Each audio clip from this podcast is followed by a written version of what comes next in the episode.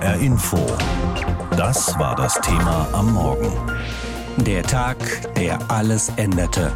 Sechs Monate Krieg in der Ukraine. Denn an diesem Datum marschierte die russische Armee in die Ukraine ein und die Welt sah fassungslos zu, als mitten in Europa wieder ein Krieg anfing. Ein Krieg, den der Kreml bis heute nicht Krieg nennt. Unsere Korrespondentin Marta Wilczynski rekapituliert die Ereignisse in Moskau.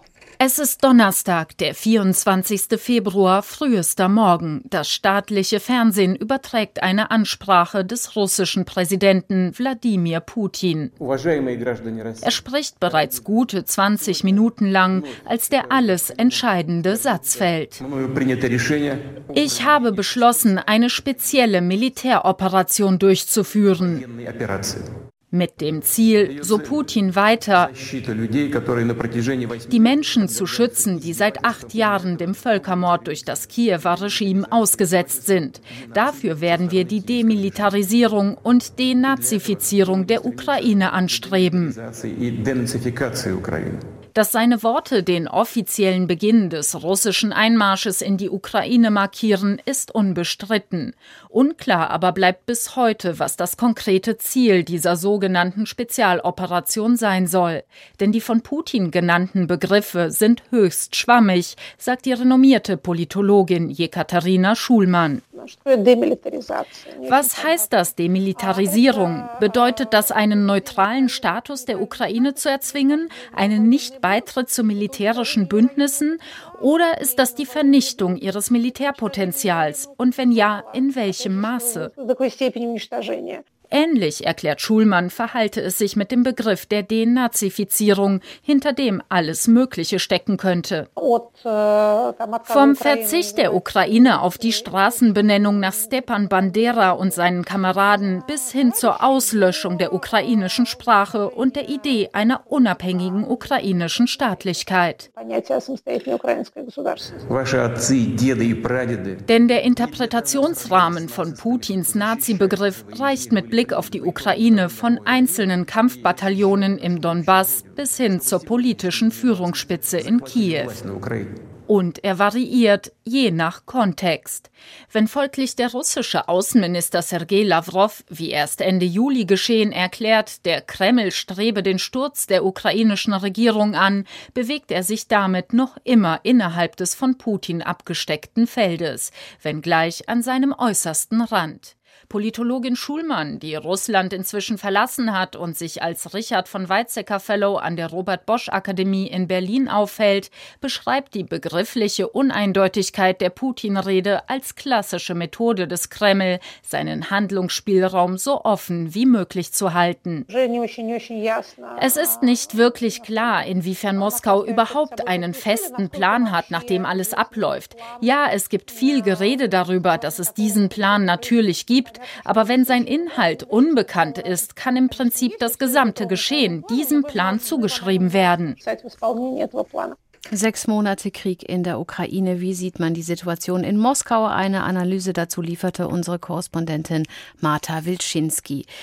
Obwohl es Anzeichen gab, kam der Einmarsch der russischen Truppen damals für viele Expertinnen und Experten sehr überraschend und in den ersten Tagen erwarteten fast alle einen schnellen Sieg Russlands. Aber man hatte die große Widerstandskraft der Ukrainerinnen und Ukrainer wohl unterschätzt.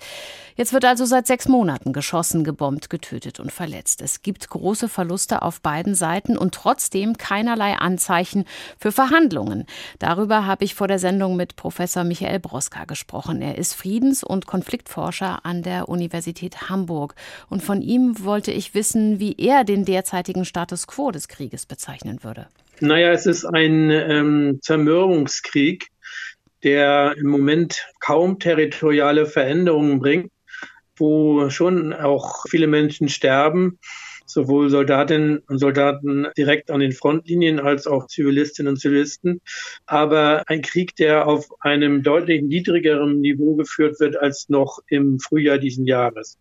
Wie nahe oder wie weit entfernt sind wir dann entsprechend von einem Ende des Krieges?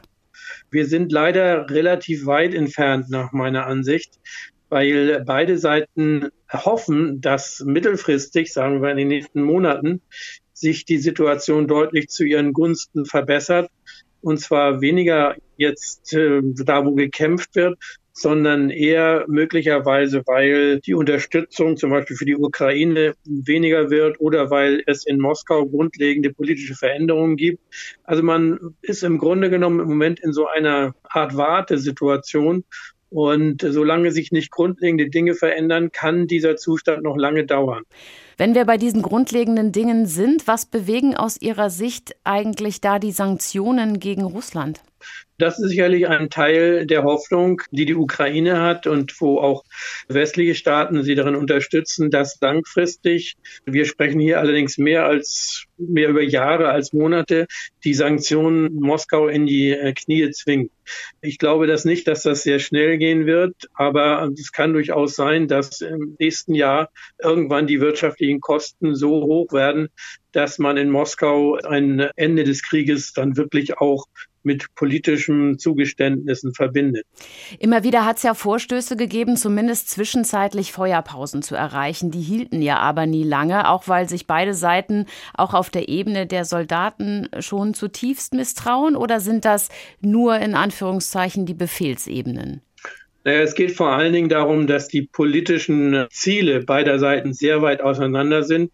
Insbesondere die ukrainische Seite zu Recht befürchtet, dass wenn man einen Waffenstillstand macht, das möglicherweise dazu führt, dass Russland seine politischen Ziele de facto durchsetzt. Das heißt, dass eben Russland ja doch einige territoriale Gewinne gemacht hat in dem Krieg, in der Anfangsphase.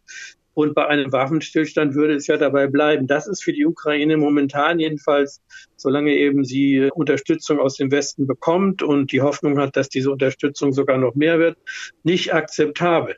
Insofern sind Waffenstillstände eigentlich nur ganz lokal denkbar, wie es in der Anfangsphase des Krieges ja war, um humanitäre Hilfe leisten zu können. Aber jetzt Waffenstillstände, die wirklich darüber hinausgehen und zu einem Ende der Kämpfe führen, sind aus meiner Sicht eher unrealistisch. Der russische Präsident hat ja auch klargemacht, dass sein Ziel die Unterwerfung der Ukraine ist und die Ukraine wiederum will ihre Souveränität behalten, und zwar für das gesamte Staatsgebiet. Das heißt ja dann, der Krieg wird auf jeden Fall auf dem Schlachtfeld entschieden, oder? Ich glaube eher, dass der Krieg entschieden wird dadurch, dass entweder bei einer oder der anderen Seite große politische Veränderungen stattfinden. Das kann sein, dass in Russland eben doch irgendwie sich die Einsicht durchsetzt, möglicherweise nicht bei Herrn Putin, sondern bei jemandem anders, der die Macht übernimmt, dass dieser Krieg unsinnig ist oder eben, dass der Westen seine Unterstützung der Ukraine einschränkt, was ich allerdings im Moment auch nicht sehe. Also insofern glaube ich, weniger auf dem Schlachtfeld, als dass doch dann irgendwann vielleicht größere politische Veränderungen dazu führen, dass die eine oder die andere Seite ihre Forderungen aufgibt. Das kann ja noch Jahre dauern und das ist sicher für uns alle ein unerträglicher Gedanke. Allerdings stehen ja immer wieder auch noch ganz andere Sachen im Raum. Drohungen zum Beispiel von Wladimir Putin, dass sich der Krieg auch ausweiten könnte. Sehen Sie diese Gefahr auch?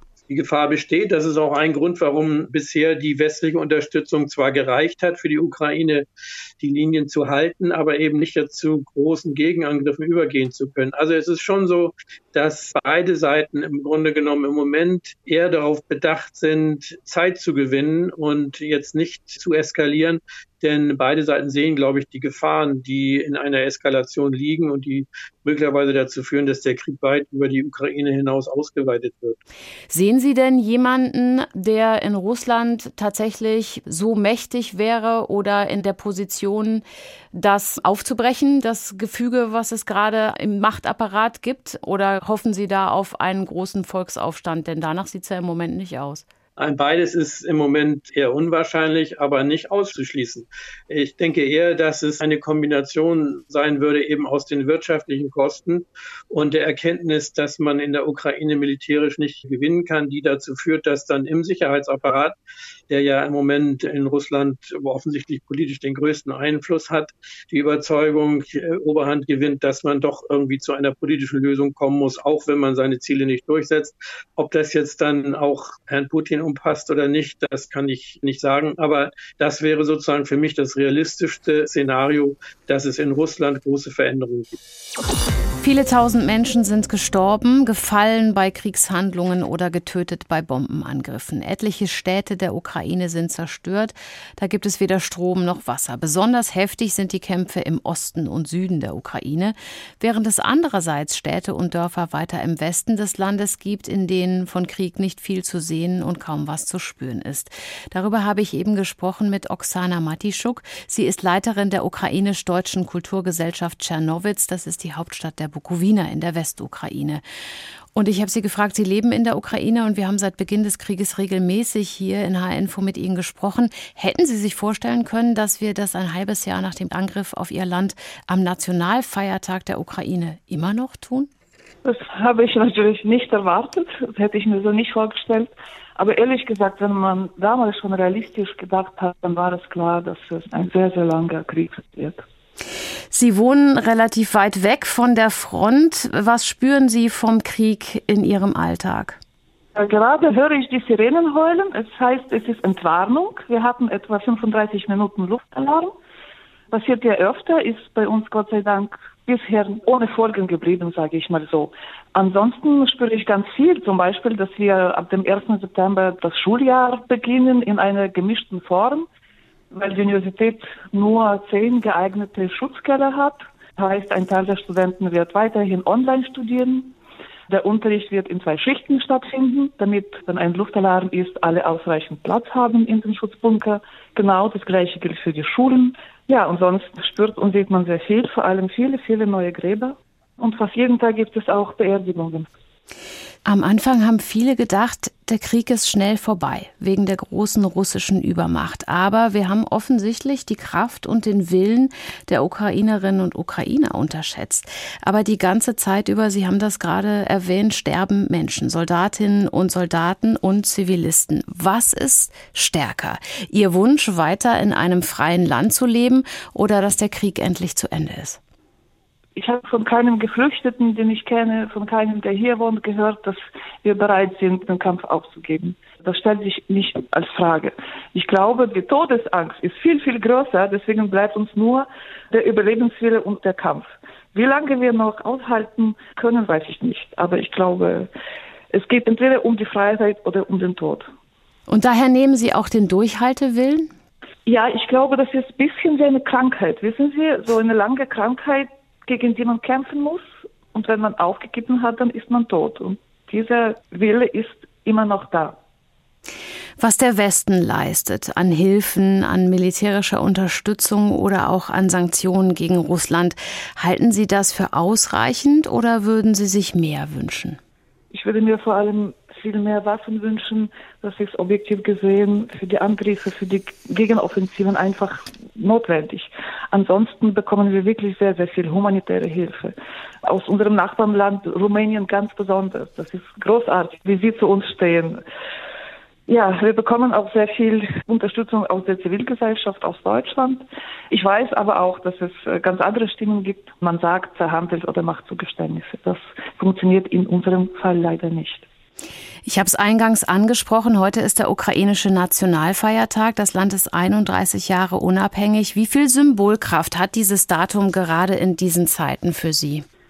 Viel, viel mehr denn je, muss ich Ihnen sagen. Und ich glaube, das geht den meisten Bürgerinnen und Bürgern so. Oksana Matischuk in der Ukraine. Die Leiterin der ukrainisch-deutschen Kulturgesellschaft Tschernowitz lebt im Westen des Landes. Regelmäßig sprechen wir mit ihr, auch heute sechs Jahre nach Beginn des Krieges. Und auch hier bei uns hat sich vieles geändert durch diesen Krieg. Politisch wurde vieles über den Haufen geworfen, was man nicht für möglich gehalten hätte. Eine Zeitenwende, wie es der Bundeskanzler genannt hat. Und nicht nur er.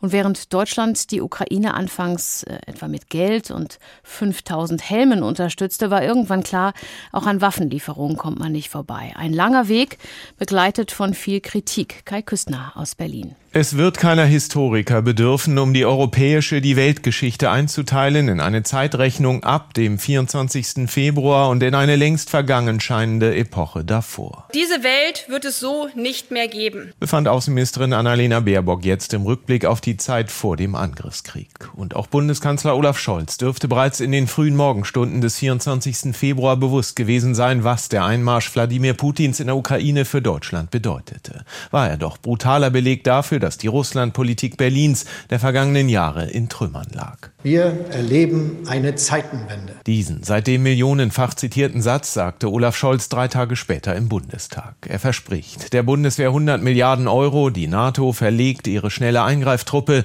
die EU verhängt die schärfsten Sanktionen gegen Moskau jemals. Die deutsche Zivilgesellschaft zeigt Menschlichkeit und Hilfsbereitschaft, heißt bis heute knapp 968.000 registrierte Kriegsflüchtlinge willkommen. Doch eines kann der Zeitenwende-Kanzler nicht abwenden, dass ihn das Thema Waffenlieferungen immer wieder heimsucht, bis zum heutigen Tag. Deutschland liefert sehr, sehr viele Waffen. Beteuerte Scholz am Wochenende beim Tag der offenen Tür im Kanzleramt. Und mittlerweile sind wir dabei, mit die modernsten und effizientesten Geräte zu liefern. Doch auch die Panzerhaubitze 2000, der Flakpanzer Gepard und der Mehrfachraketenwerfer Mars können nur schwer darüber hinwegtäuschen, dass sich das Liefertempo in den vergangenen Wochen wieder verlangsamt hatte, wie auch aus der offiziellen Liste der Bundesregierung hervorgeht. Jetzt geht es darum, dafür zu sorgen, dass sie auch verteidigungsfähig bleibt, die Ukraine. Deswegen braucht es weitere und mehr Waffenlieferungen. Kritisiert CSU-Landesgruppenchef Alexander Dobrindt. Der Druck lässt also nicht nach. Und so dürfte es denn kein Zufall sein, dass Olaf Scholz gerade jetzt auf seiner Kanada-Reise verkünden ließ, es würden in großem Umfang weitere Waffen im Wert von mehr als 500 Millionen Euro geliefert. Vieles davon, Raketenwerfer, Bergepanzer, steht allerdings schon länger auf der Ankündigungsliste aus dem Kanzleramt. Möglicherweise will Scholz damit auch Kritik aus der eigenen Koalition begegnen. Denn auch hier geht es so manchen nicht schnell genug. Ein Ampeltrio aus dem Bundestag mahnt, dass die Ukraine als demokratischer Staat überlebe, liege schließlich in unserem eigenen sicherheitspolitischen Interesse. Selbst wenn das vorübergehend zu Lasten der Bundeswehr gehe. Woraufhin SPD-Verteidigungsministerin Christine Lamprecht ihren Chefsprecher Christian Thiels ausrichten ließ, die Truppe dürfe nicht weiter geschwächt werden. Wir müssen nämlich darauf gefasst sein, dass Putin jede Schwäche und jede, wenn auch nur temporäre Lücke in der Verteidigungsbereitschaft der NATO ausnutzen könnte. Sehr umsichtig verhalte sich der Kanzler, loben die einen, als viel zu vorsichtig kritisieren ihn die anderen. Scholz riskiere eine ukrainische Niederlage. Der Kanzler selbst hingegen nimmt für sich in Anspruch, zwei Dinge gleichzeitig zu tun, die Ukraine maximal zu unterstützen, das Kriegsrisiko für Deutschland dagegen minimal zu halten. Wie robust die Bundesregierung mit Russland umgehen soll, darüber wird hierzulande weiter diskutiert, trotz Zeitenwende. Tausende Menschen mussten bisher ihr Leben lassen für Putins Krieg, der in Russland noch immer offiziell militärische Spezialoperation heißt. Millionen haben das Land verlassen wegen des Krieges gegen die Ukraine. Seit Wochen hat sich der Frontverlauf, insbesondere im Donbass, nur geringfügig verändert. Die russischen Truppen scheinen zu einer neuen groß angelegten Offensive nicht fähig zu sein. Es ist vor allem die mächtige Feuerkraft der Artillerie, der Putins Armee bisher ihre Geländegewinne zu verdanken hat. Die Frage ist allerdings, wie lange noch? Die Ukraine ist gerade dabei, das auszutesten. Darüber habe ich eben gesprochen mit Marta Wilczynski. Sie ist unsere Korrespondentin im Studio Moskau und ich wollte mit ihr über die Menschen in Russland sprechen. Als der Krieg gegen die Ukraine Ukraine, der in Russland ja nicht so heißen darf, anfing, da waren viele Russinnen und Russen davon überzeugt, dass das alles richtig sei. Ist es jetzt immer noch so? Stehen die meisten Menschen weiter hinter Putin? Laut soziologischen Umfragen ist das tatsächlich so. Also wir haben am Freitag noch mit dem Leiter des ähm, Meinungsforschungsinstituts Levada Zentrum gesprochen. Der hat gesagt, dass sich die Zahlen wirklich nur minimal verschoben haben. Also die Befürworter sind ein bisschen weniger geworden, die Gegner ein bisschen mehr. Im Großen und Ganzen gibt es aber eine breite Unterstützung für diese sogenannte militärische Spezialoperation, wie der Krieg hier ja offiziell heißt. Aber das hat uns eben der Meinungsforscher Kriegsforscher Denis Volkov auch noch mal erklärt, dass sich darin gar nicht so eine breite Kriegsbegeisterung der russischen Bevölkerung ausdrückt, sondern es ist eher so eine gesellschaftliche Grundhaltung, dass man darauf vertraut, dass die Führung schon das Richtige tun wird, besonders in Krisenzeiten. Das heißt, man gibt die Verantwortung ab, man schiebt das Thema quasi von sich selber weg und das ist tatsächlich auch ein Eindruck, den ich aus dem Alltag bestätigen kann. Welche Möglichkeiten gibt es denn eigentlich in Russland noch, um sich abseits der staatlichen und gleichgeschalteten Medien zu informieren? Naja, also da werden die Korridore immer enger tatsächlich. Also viele soziale Medien wie zum Beispiel Twitter, Facebook, Instagram sind in Russland offiziell gesperrt. Das stört viele Menschen nicht. Die haben dann einfach einen VPN-Client installiert, also letztlich einen technischen Umweg, über den sie weiterhin auf diese Medien zugreifen können. Aber das sind natürlich die, die sich mit Technik auskennen. Also die ältere Generation, die hat letzten Endes nur noch das Staats Staatsfernsehen. Und ich merke das wirklich, wenn ich Umfragen auf der Straße mache, je nach Generation kriege ich eins zu eins das gesagt, was auch eben die Staatspropaganda sagt. Nach dem 24. Februar gab es mehrere Sanktionspakete gegen Russland. Heute, genau sechs Monate danach, wie sehr merken das die Russinnen und Russen in ihrem Alltag?